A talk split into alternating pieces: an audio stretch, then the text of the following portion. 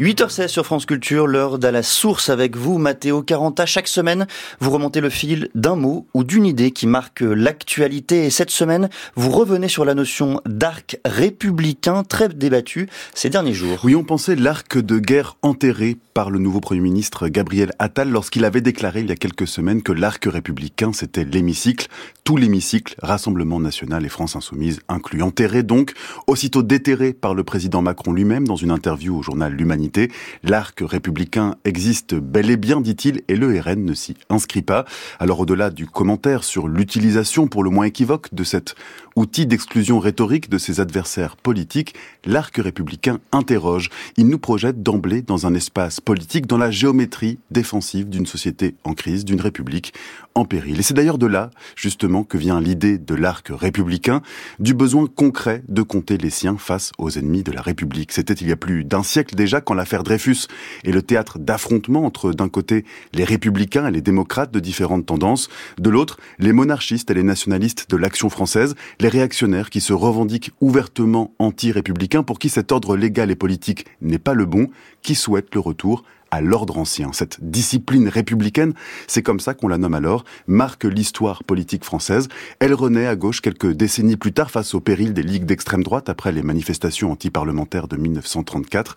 Les frères ennemis d'alors, les communistes, les socialistes, les radicaux, décident de s'unir avant de remporter les élections de 1936. C'est le Front populaire. Et cette clarté du combat républicain face au combat anti-républicain structure une bonne partie du XXe siècle. Absolument, Quentin, et pas seulement en France. Et d'ailleurs, de l'autre côté des Alpes que vient l'expression proprement dite d'arc républicain, qui n'est autre chose que la version française de l'arco constitutionnel et de l'Italie d'après-guerre. Je vois que vous appréciez mmh. euh, mon accent. Communiste, démocrates, chrétiens, libéraux et socialistes s'engagent à toujours s'unir dans la fabrique des institutions, dans la défense de la constitution de la première république italienne, dans l'exclusion du MSI, le mouvement social italien, ultime vestige du parti national fasciste. L'arco constitutionnel tremble, mais ne cède pas face au terrorisme rouge et brun des années de plomb. Et la notion disparaît pourtant avec la fin du MSI dans les années 90, quand le parti se transforme en Alleanza Nationale avant de se dissoudre dans un grand parti berlusconien, puis de renaître en 2014 sous les traits de Fratelli d'Italia. C'est ce parti, Fratelli d'Italia de Giorgia Meloni, qui est aujourd'hui au pouvoir en Italie.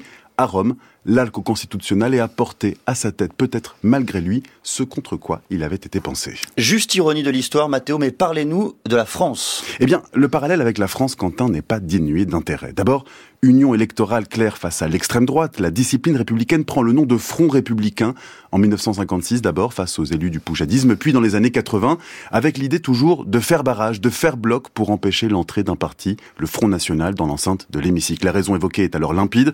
Le Front National promeut la préférence nationale, une ligne rouge en contradiction avec les valeurs d'égalité de fraternité chères à la République et à notre Constitution. Ici, le Front s'accole à la force substantielle du mot républicain et en 2002 face à Jean-Marie Le Pen, en 2017 comme en 2022 face à sa fille Marine Le Pen, le Front républicain est ressuscité le temps d'une élection. Seulement voilà, il semble que depuis 2022 l'arc ait pris le relais du front et si la frontalité projetait un face-à-face facile à déterminer, les marges de l'arc semblent plus confuses, elles aussi au gré des déclarations parfois contradictoires des membres du gouvernement, des projets de loi comme celui de l'immigration où le parti de Marine Le Pen a salué une victoire idéologique. On se souvient pourtant de la rentrée politique en août dernier. Emmanuel Macron avait souhaité réunir les oppositions pour créer une union républicaine lors des rencontres de Saint-Denis. Il y avait été convié le Rassemblement national, justement, et la France insoumise, pourtant mise au banc de l'arc républicain par Elisabeth Borne, alors première ministre. L'aller-retour de ces derniers jours entre le président et son nouveau premier ministre ajoute à cette confusion des frontières. Alors, quels sont les cadres et les valeurs qui portent aujourd'hui l'esprit républicain? Quels projets s'en détournent? Comment définir cet espace? Alors que, comme le note l'historien Nicolas Rousselier, plus personne ne se dit anti-républicain. Voici quelques questions qui ne seraient peut-être pas inutiles, Quentin, de se poser pour faire de l'arc républicain autre chose qu'une simple arme polémique. En tout cas, Mathéo, vos chroniques visent juste et elles sont à retrouver sur le site de France Culture, franceculture.fr et sur l'application Radio France.